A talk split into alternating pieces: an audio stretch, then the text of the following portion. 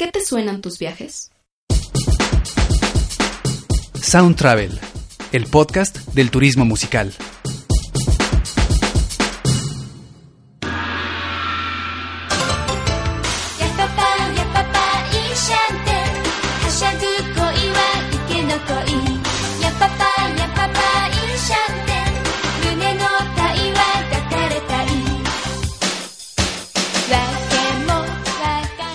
Tal? Bienvenidos al episodio número 9 de Sound Travel, un podcast dedicado al turismo musical. Yo soy Juan Carlos Maldonado y saludo con mucho gusto a Laura Llerena. ¿Cómo estás, Laura? Hola, Juan Carlos, muy bien, ya lista para comenzar un programa más de Sound Travel. Estamos grabando muy cerca de la cabina infernal, también en la colonia de Orvalle, y con la novedad de que Emir Solorio ya no estará con nosotros. Eh, tuvo que irse por cuestiones laborales, pero sin duda agradecemos su participación en Sound Travel y esperamos que le vaya muy bien. Sí, deseamos que le vaya muy bien a Emir Solorio. Y bueno, pues en su lugar ahora estará el amigo Sergio Santoyo, a quien damos la bienvenida a partir de este episodio. Así es, pues él va a estar ahora a cargo de la grabación y edición de este programa, así que ya saben a quién hacerle llegar cualquier queja. Y para eso pueden contactarnos eh, por redes sociales, en Facebook y en Twitter nos pueden encontrar como Sound Travel MX. O también pueden escribirnos directo al correo en soundtravelmx.gmail.com.mx para esta queja o cualquier otra y cualquier otra sugerencia. Y ya entrando en materia de música y viajes, este episodio lo vamos a dedicar a Tokio, el J-Pop, algunos otros géneros que también hacen bien los japoneses y por supuesto la música de anime. Debido a que no tenemos mucho tiempo, hablaremos específicamente de la zona de Akihabara, conocida por ser el área geek de la ciudad. Así es, y bueno, primero vamos a ubicarnos un poquito en el mapa y si piensan visitar Tokio, Aeroméxico es una buena opción para eh, llegar directo al aeropuerto de Narita. Ellos tienen una ruta desde la Ciudad de México, hacen una escala en Tijuana donde solo se detienen a cargar combustible y bueno, ahí se detienen cerca de dos horas, así que hay que tener también mucha paciencia porque no puede salir del avión. El viaje dura alrededor de 15 horas, tiene un costo que oscila entre los 11 mil pesos en viajes en 15 horas son mucho tiempo, ¿no? Sí, bastante. Yo la verdad es que lo sufrí. Además de que pues no, no duermo bien en los aviones y pues el baño, en fin, hay que llevarse un buen libro o algo. Tokyo Blues. o, o Sound Travel, ¿no? ¿Qué tal? Bueno, en Akihabara podemos encontrar las tiendas de tecnología, de videojuegos y de las famosas historietas japonesas. Hay locales tipo Las Vegas con maquinitas tragamonedas, con la característica de que tienen personajes de manga y anime. Y no hay que olvidar los famosos maid cafés, servidos por japonesas vestidas como colegialas o amas de llaves, a quienes por cierto no puedes fotografiar. Incluso aquí en el Distrito Federal, en la colonia Condesa, hay un maid café sobre Insurgentes Sur en el número 400 153 para quienes quieran vivir la experiencia. Así es, para que puedan prepararse antes de ir a viajar a Tokio. Y bueno, eh, recordando esta zona de Akihabara, también están otros cafés temáticos de robots, como el Gundam Café, en el que desde la entrada se ve a este robot dando la bienvenida a los viajeros.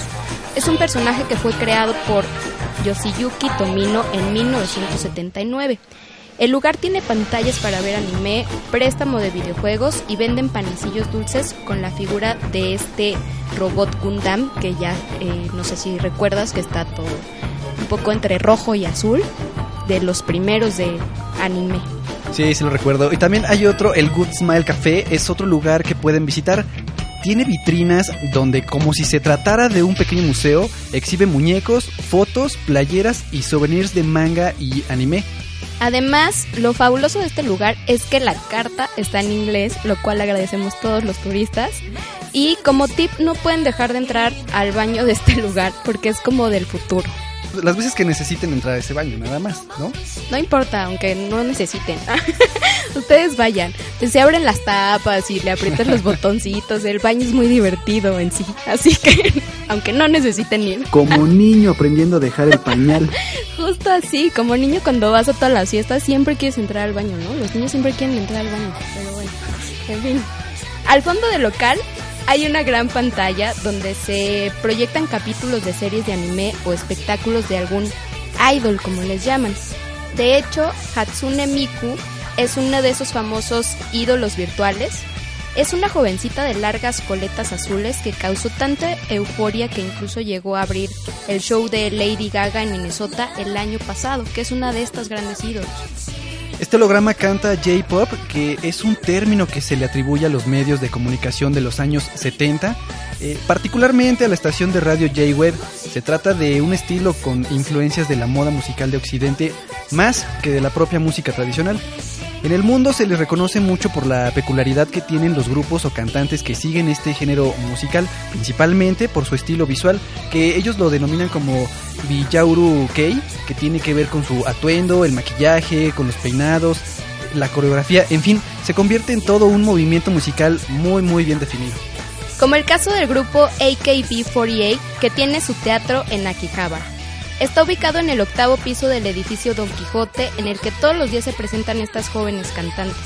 Ha sido tanta la afición por estas japonesas que a la entrada del lugar incluso se puede ver a los fans tomando fotos de las fotos de los integrantes.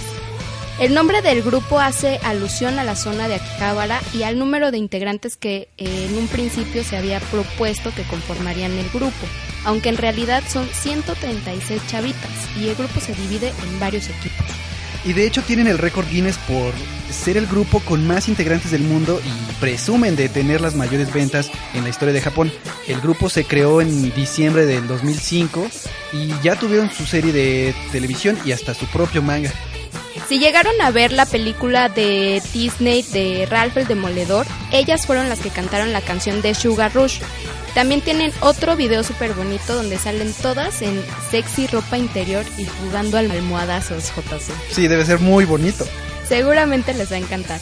Algo que se me hizo muy curioso es que en 2010, cuando se eligió a lo que ellos llaman la center del, del video, que viene siendo como la protagonista, lo hicieron a través de el juego de piedra, papel o tijeras. Y déjame te cuento, es un juego muy popular en Japón, tanto que tiene un torneo dedicado a esto y se realiza en el Nippon Budokan, un edificio techado situado en el centro de Tokio. Es especial para practicar artes marciales y también se han presentado grupos musicales y cantantes de renombre como los Beatles, Blur, Oasis y, y Cyndi Lauper. Otros grupos interesantes que podemos mencionar de J-Pop son el grupo Cute, que son siete lindas chicas que pertenecen al colectivo Hello Project.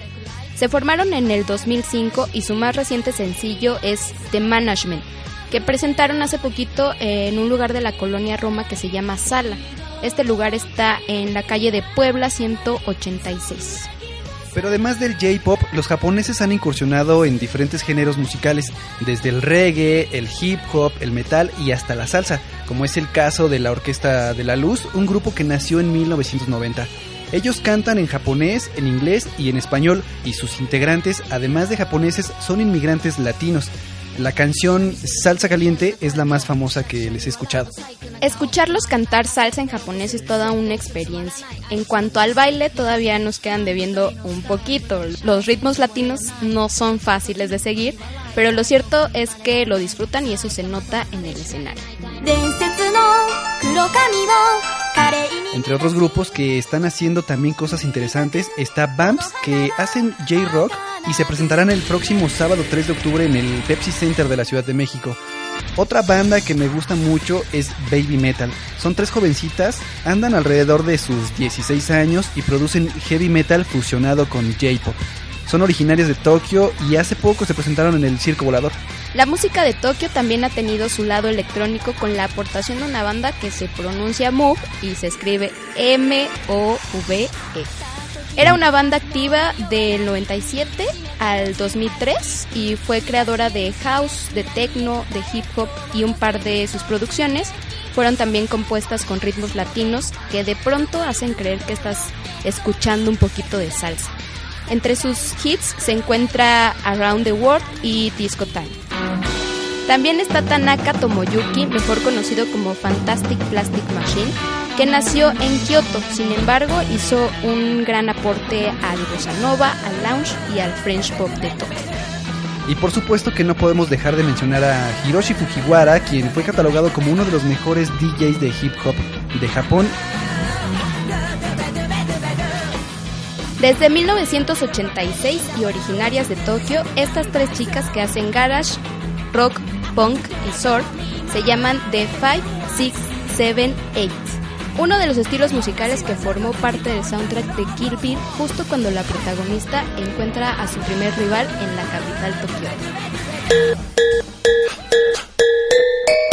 Y esto que estamos escuchando son los Teriyaki Boys, cinco MCs haciendo J-Hip Hop. Entre sus reconocidos temas está esta famosa canción Tokyo Drift, que fue el tema principal de la película The Fast and the Furious Tokyo Drift su primer sencillo fue Heartbreaker, producido nada más y nada menos por Daft Punk.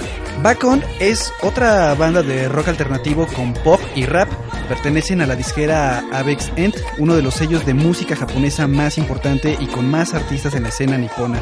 Su tema más conocido es Chain, que fue utilizado en el opening de la serie animada Year y trata sobre carreras en patines motorizados.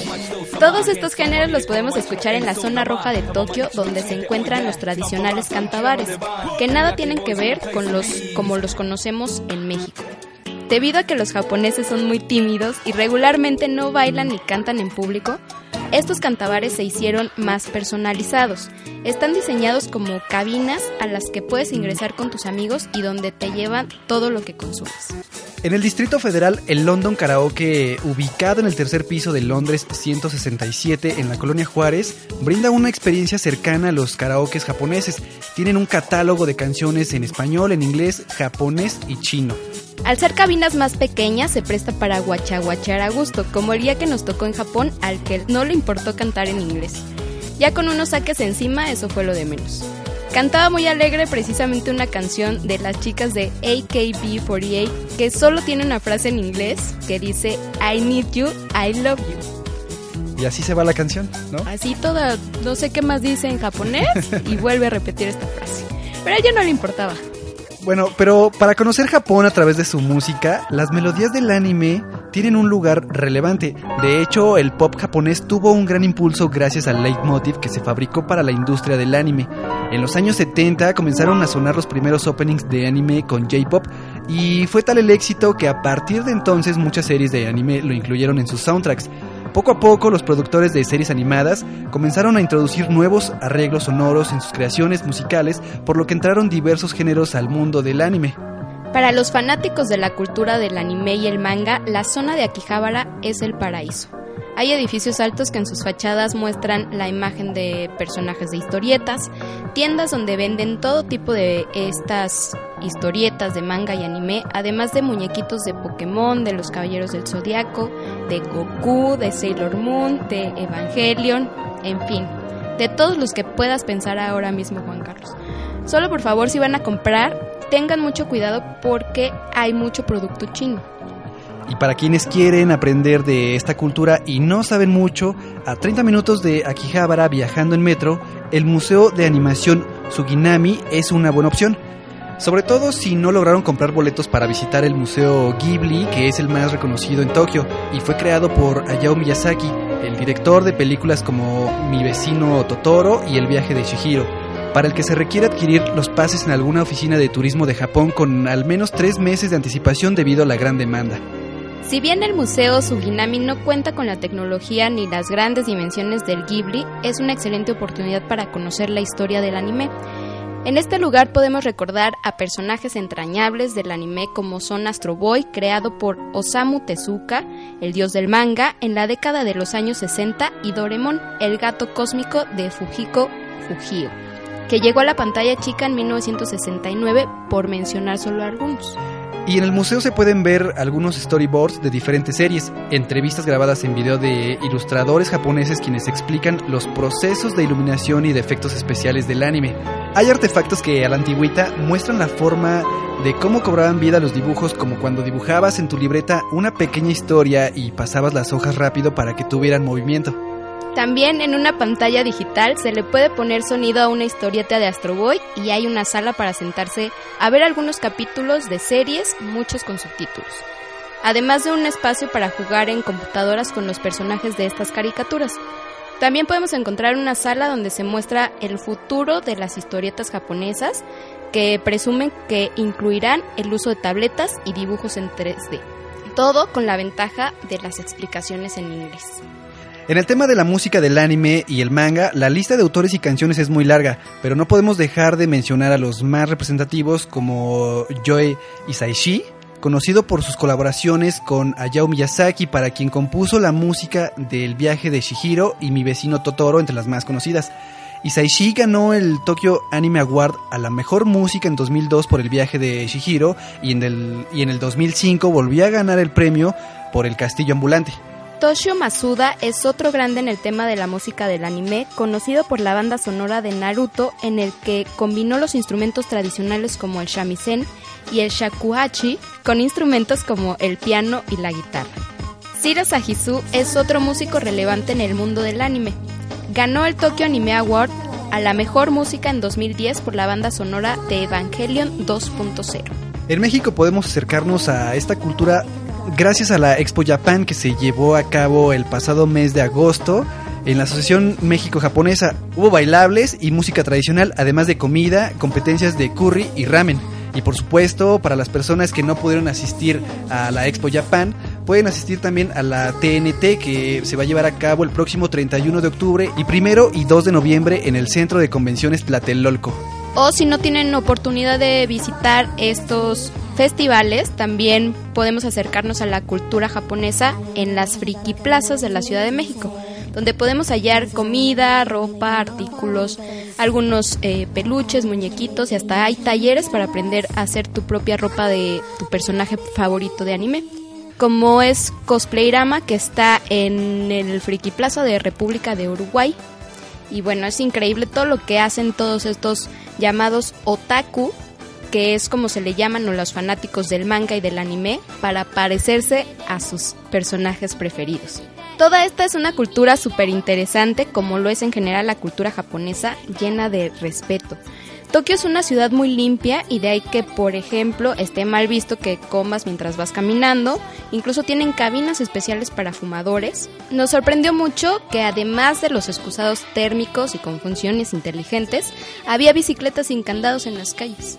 Sí, y además es una ciudad planeada para turistas. El transporte tiene señalizaciones en inglés, puedes pagar en dólares y todos, aunque no te entiendan, intentan ayudarte aunque sea con señas. Esa amabilidad la notas en todo lugar. Por ejemplo, tienen una casi manía para agradecer por todo. La palabra arigato, que significa gracias, seguido de una reverencia, es lo que más se escucha decir. También se usa domo arigato, que es muchas gracias, y arigato gozaimasu, que es como le estoy muy agradecido de manera, digamos, más educada y formal. Y por último podemos escuchar también arigato gozaimasu ta, que es adiós y muchas gracias, y también lo puedes eh, escuchar prácticamente cuando compras o cuando vas a algún restaurante y pagas. Y hablando de restaurantes, hay que olvidarse del sushi como lo comemos acá, con aderezos o soya. Eso no existe. Además ellos comen todo con té verde, eh, también se sirve arroz hervido y la sopa miso que es a base de algas de sabor muy fuerte. Por cierto, les recomiendo que de preferencia no la mastiquen porque sí es muy fuerte. Y en cuanto a las compras, en Akihabara también algunas tiendas cuentan con tax free a partir de cierta cantidad al presentar el pasaporte. Si van a comprar electrónicos, vayan con los datos precisos, pues hay que recordar la barrera del idioma. Así es, y pues con este último tip llegamos al final de un episodio más de Sound Travel dedicado a Tokio, la cultura del anime, los idols y el J-pop. Recuerden que pueden enviarnos sus comentarios y sugerencias al correo soundtravelmx.gmail.com o bien pueden escribirnos también por redes sociales, ¿no, Juan Carlos? Así es, y en Facebook y en Twitter nos pueden encontrar como SoundTravelMX y también les recordamos que tenemos un blog que es soundtravelmx.wordpress.com. Agradecemos a Sergio Santoyo que estuvo en los controles y edición de este programa. Bienvenido, querido Santoyo. Y por supuesto a mi compañero Juan Carlos Maldonado por acompañarme una vez más. Gracias Laura y los vamos a dejar con esta bella canción de Tokio. No olviden escucharnos en el siguiente episodio de Sound Travel para seguir mezclando música y viajes.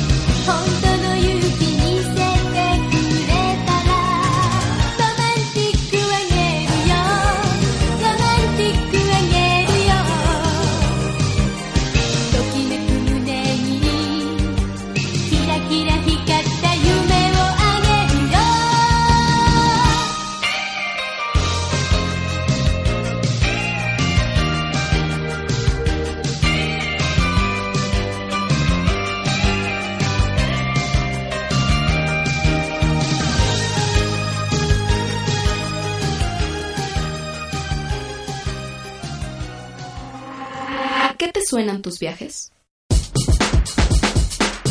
Sound Travel, el podcast del turismo musical.